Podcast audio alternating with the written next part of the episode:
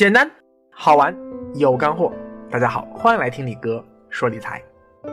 今天我们来聊一个很有意思的话题，叫做“就算全国崩盘，这里的房价还会涨”。哎，这话怎么说呢？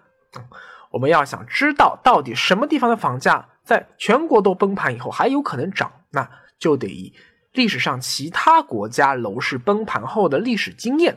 来做参照。好，首先我们得对崩盘下一个定义，房价。跌了多少才能算崩盘？这事儿教科书上没有过定论啊。比如说啊，像股市，二零一五年的股灾，用崩盘来形容一点不为过。因为沪指从最高五幺七八点下跌，仅仅两个多月后就跌到了二八五零点，跌幅百分之四十五。而如果单从那个跌幅比例上看，那史上最惨的一次熊市是二零零八年。沪市从六一二四点一年时间里跌到了幺六六四点，跌幅达百分之七十三啊，所以这个叫崩盘，完全没有问题。但是啊，中国的真实股民不过是在几千万的数字里波动啊，牛市大几千万，熊市小几千万啊，上海、深圳这些沿海金融中心城市啊比较多啊，随便抓一个人都是股民。但是在广大中西部地区，很多老百姓不知道理财为何物啊，炒股的人其实也并不多，毕竟。不玩股票，你把钱都存银行。对于普通老百姓来说，那日常生活不会造成什么实质影响啊，最多就跑出通胀嘛。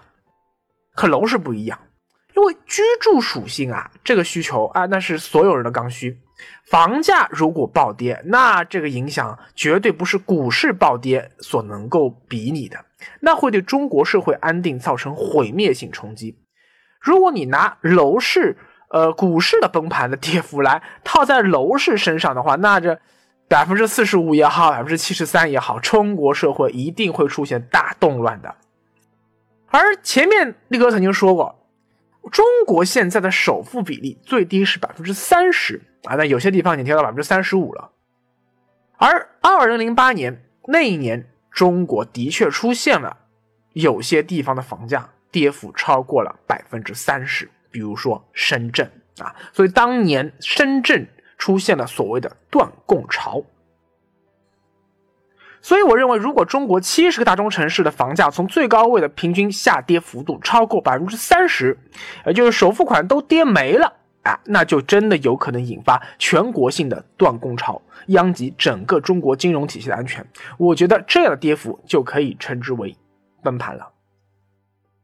好，我们今天就来说第一个大家最熟悉的案例，就是一九九一年日本楼市的崩盘。我，还有一个问题要还要解释一下，就是房价下跌的持续时间长度有多长？当年啊，由于四万亿的强心针啊，深圳房价在暴跌后，短短半年多时间里又重新涨了起来啊，所以今天其实没有人会说零八年深圳房价暴跌是一次崩盘。那只不过是房价长期上涨过程中不小心绊了一跤，而放眼世界来看，二战以后房价从最高点崩盘后，超过二十年以上都一直无法再接近啊，或者说超过此前高点的案例，就是我说的1991年日本的房价崩盘。你看，二十六年后的今天了，日本不管是股价还是房价都没有能够重新回到一九九零年最辉煌的那个顶点。而日本房价长期萎靡，我们用价值规律、供求规律和货币规律这三者其实都可以解释。从价值规律看，日本经济腾飞期是在上世纪的六十到八十年代，日本今天大量的现代化基础设施建设都是在那段时间完成的。而一九九零年以后，从沉淀在土地中的附加投资价值角度看，日本的房价的确很难有大幅上涨的空间。我们看啊，从价值规律看，一个城市房价还有没有大幅上涨空间，就看这个城市基本上是不是已经是建成区了，呃，还是到处起吊机啊、挖土机啊轰隆隆作响，满城在挖地道啊、挖商场，呃，这挖挖地铁、盖盖高楼。啊，或者是是改建景观河道啊，扩建中央绿地啊，等等等等。当一个城市还是这样子，不停的像个大工地一样的，哎，说明这个城市还是生机勃勃，大有前途。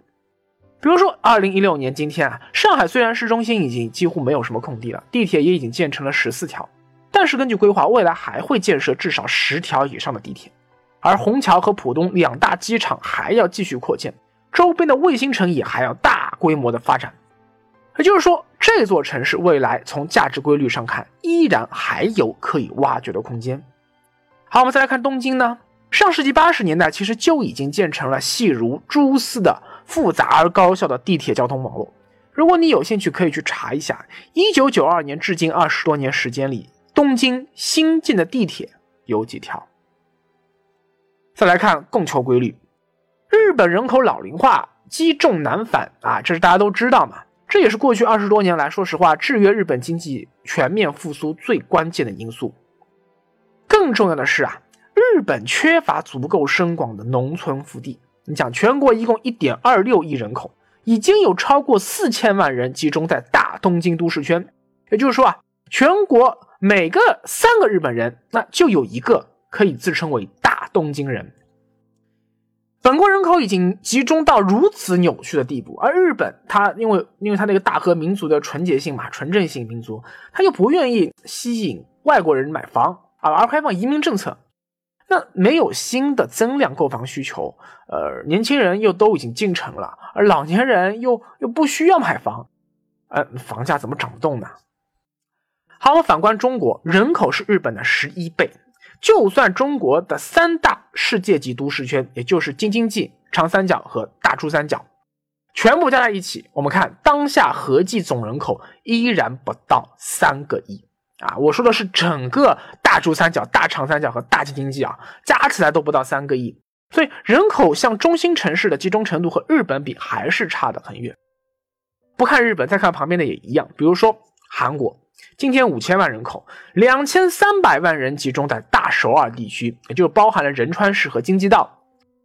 将近一半了吧。再看台湾地区也一样。两千三百万人口，九百万集中在大台北地区，也就是包括了台北市、新北市和基隆市。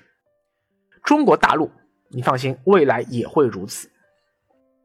尽管人口过度集中，它一定造成高昂的这个城市病啊，比如说像我们的首都成了首堵啊，这个我们的政府也是想方设法把中国的城市化进程变成向中小城镇化方向去引导这样一个方向走。但是，世界资本主义发展的历史经验都反复告诉我们说，资本主义想要让生产力得到更大程度的提升，那就必须要集中、集中再集中，一定要把资本、原料、技术、人才全部集中在一起，他们才能产生强烈的集聚效应。力哥经常听到一些生活在中小城市和农村的粉丝提出这种观点啊，说今天这个时代已经不是工业化时代了啊，是信息化时代。你看快递运输啊，这个如此便捷，信息传递如此高效。我生活在空气清新的小地方，哎，我一样可以通过互联网连接世界，共享财富。为什么我一定要挤进房价贵的要命啊、交通堵得要死的一线城市受罪呢？不过在力哥看来啊，想要共享信息，那没问题，你生活在南极、北极也行。但是你想要共享见识和财富，对不起，生活在大城市还是小地方就差的太多了，啊，这句话我就不解释了，能理解的自然理解。如果从来没有去过大城市工作生活过的，那我再解释你也是无法理解，你还是觉得说小地方好，大地方不好，那这多说无益。为什么明明信息时代了呀，都互联网改造一切了呀？但是你看，中国最顶尖的互联网企业的总部全部集中在北上深。再加一座杭州，就这么四座城市。而且你看，不但集中在一个城市啊，还一定要集中在一个地区，像什么腾讯、新浪、百度、网易，还包括优酷、土豆，他们全部就集中在北京的中关村啊，包括更外面的西北望。你看，连阿里巴巴啊，它杭州起家的呀，它不得不到现在采取北京加杭州的双总部的这样一个战略。再比如说，在上海，你看，所有金融机构全部扎堆陆家嘴。所有高科技企业全部集中在张江，啊，包括深圳也是这样的。所有的高科技企业、互联网企业，包括一些金融机构，都集中在了南山这一个片区里面。在可预见的中国城镇化进程的后半段，人口的流动主要不再是从农村进入到城市，而是从小城镇流入大城市。甚至就是在各个一二线城市之间进行人口的争夺战，这已经开始了。我们唯一可以肯定的是，未来的中国京津冀啊，其实就大北京啦，长三角和珠三角这三大城市圈，未来一定会从其他城市和城市圈掠夺更多的人口，这是板上钉钉的事。好，我们继续来回头来说日本啊，还最后来说一个第三个因素，就货币的这样一个因素。我们也看到了呀，这个最近。日本央行其实不停的在宣布说维持负利率政策啊，直到通胀能够稳定维持在百分之二以上。他为了刺激通货膨胀，日本政府这过去二十多年来也是辛苦的不要不要的呀。但是呢，哎，老百姓就是不买账，老百姓有钱就是喜欢往往那个海外投资，而海外市场一动荡，哎，就会把钱挪回到国内，哎，就导致日元升值啊，这就是日元为什么会成为避险货币的一个主要原因所在。所以你再宽松货币，你看上世纪八十年代日本全民买房那个势，哎，再也起不来了。因为前面我说了，供求规律和价值规律这些基本的要素都已经不在了，你货币再超发也没用。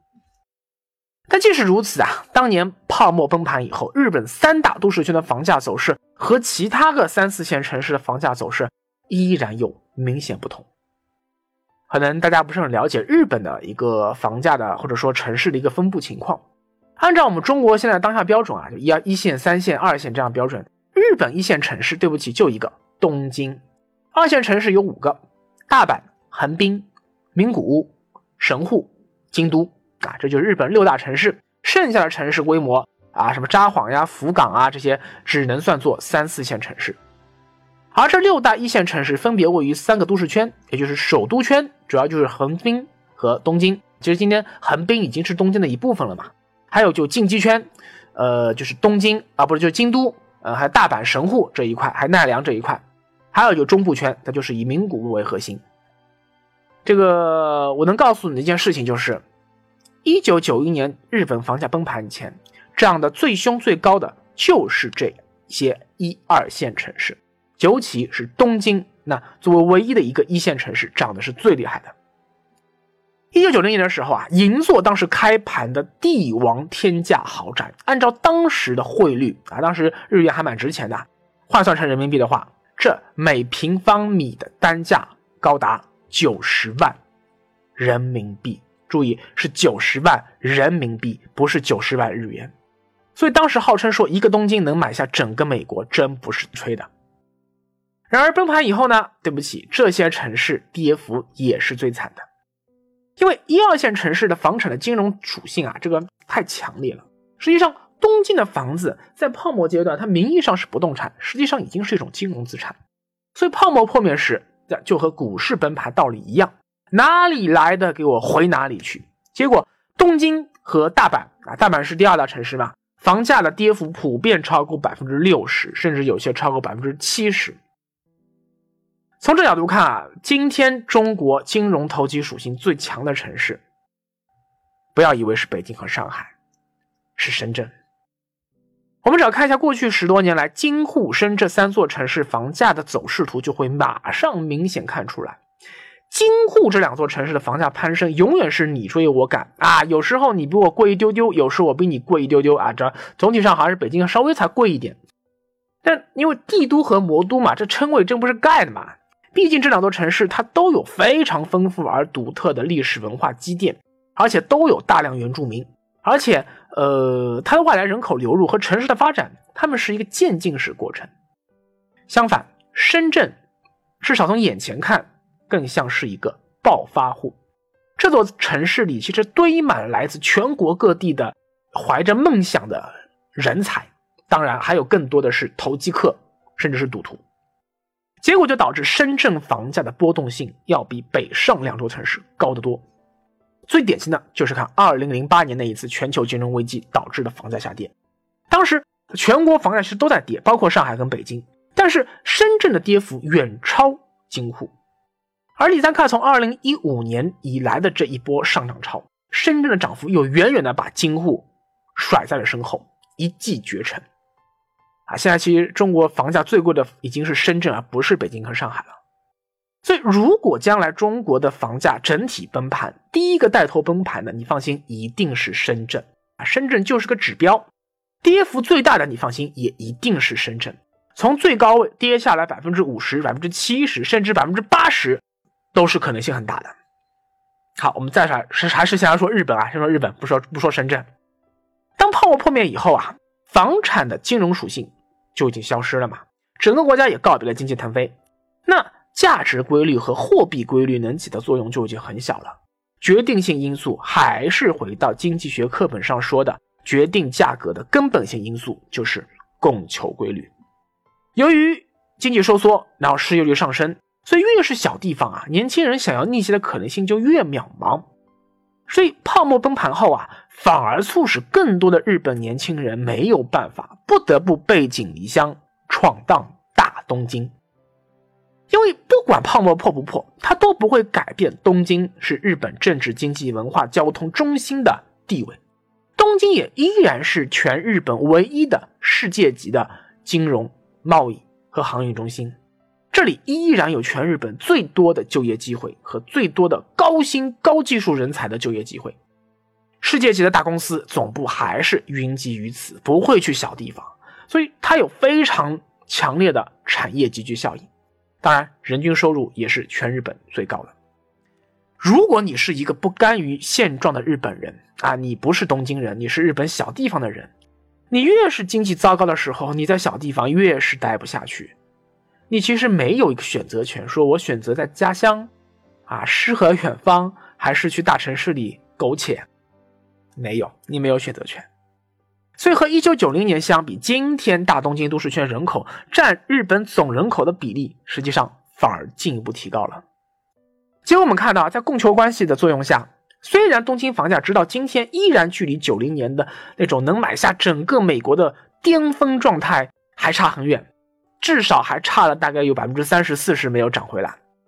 但是和泡沫破灭后的最低谷相比，它的房价回升速度还是。全日本最快的。对于今天的日本年轻人来说，呃，你想日本的东京都内买房啊，尤其是在它最中心的那几个区里，京都、京河六清，呃，叫做都心六区嘛，在这个六区里面买房依然是非常非常困难的啊。虽然说今天东京房价已经没有上海房价贵了，但还是很困难。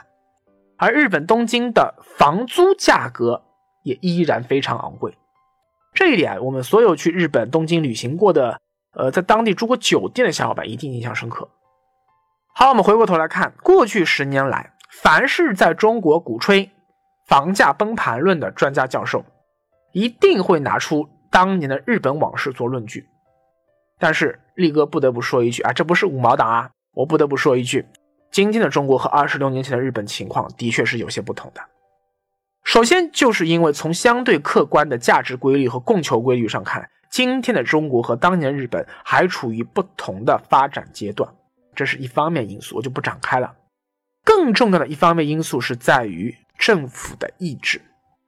也就是货币政策、货币规律，它的主动权其实是掌握在政府手里的。而今天中国政府的决策思路和当年日本政府不一样。在纯粹的泡沫阶段啊，房子它就是金融投资品，价值规律和供求规律的作用其实已经很小了。决定房价涨跌的主要就是货币规律。只要政府它不愿刺破泡沫，它还想要继续维系房地产市场的表面繁荣，还要继续宽松的货币政策，那就 OK 了。但是如果政府认为说不能再任由泡沫发展下去了，我必须要一狠心捅破泡沫，那只要货币政策一降。大幅收紧，房价基本上就有可能会应声下跌。当年日本房价在短短几年内暴涨到人神共愤的地步以后啊，因为日本它是一个地狭人多，尤其它那个呃中部地区就是山地很多，平原很少，耕地资源非常紧张，而开发商为了盖房子赚钱的无度圈地，它其实已经影响到了日本的耕地安全，这是一个国策，基本国策不能打破啊。更重要的是啊，你看全民投机炒房炒股，当时不干实业的风潮，和二战以后日本制定的科技兴国这样一个基本国策是相违背的。为什么日本只能依靠科技兴国？就是因为日本国内它没有什么自然资源可以依赖啊。这也是为什么日本一定要在二战之前，为什么一定要侵略台湾、侵略韩国、侵略我们中国啊、侵略东南亚，就是因为它没有国内资源啊，它必须要获得你们这边的煤矿、石油、呃那个橡胶资源，没办法。所以你看，二战废墟上。重新站起来，日本还是一个没有资源的国家，他不能再去再去占领别人国家嘛？所以他说怎么办呢？没办法，他只能依靠日本人的勤劳肯干和科技创新。假如一个国家的国民全部热衷于炒房炒股赚大钱，谁还去努力工作？谁还去研发更新的科技呢？所以当时日本政府两权相害取其轻，决定壮士断腕。紧缩售币政策，主动刺破泡沫，但是也或许是真的没有经验，他绝对没有想到日本经济腾飞的引擎就此彻底熄火。人类的经济史其实就是在没有经验的基础上，不断的用前人的鲜血来积累起来的经验，然后指导我们下一步的经济政策。正是因为前面有日本血淋淋的教训，中国政府才不敢轻易刺破这个泡沫。而且以中国人均 GDP 和人均收入来衡量，今天中国楼市泡沫程度其实已经超越了1990年的日本。今天北上深这三座城市的房产的总值就已经超过了呃美国所有国家的呃整个国家的那个土地的价值啊，就跟当年日本东京能买下美国道理是一模一样的。所以摆在中国政府面前的是一个两难困境。除了日本，过去二十年内我们比较熟悉的房价崩盘案例，还有九七年亚洲金融危机爆发后香港房价的崩盘，和零七年次贷危机爆发后美国房价的崩盘。那这两次房价崩盘的结果又是什么呢？对我们又有什么启示呢？我们下回再说。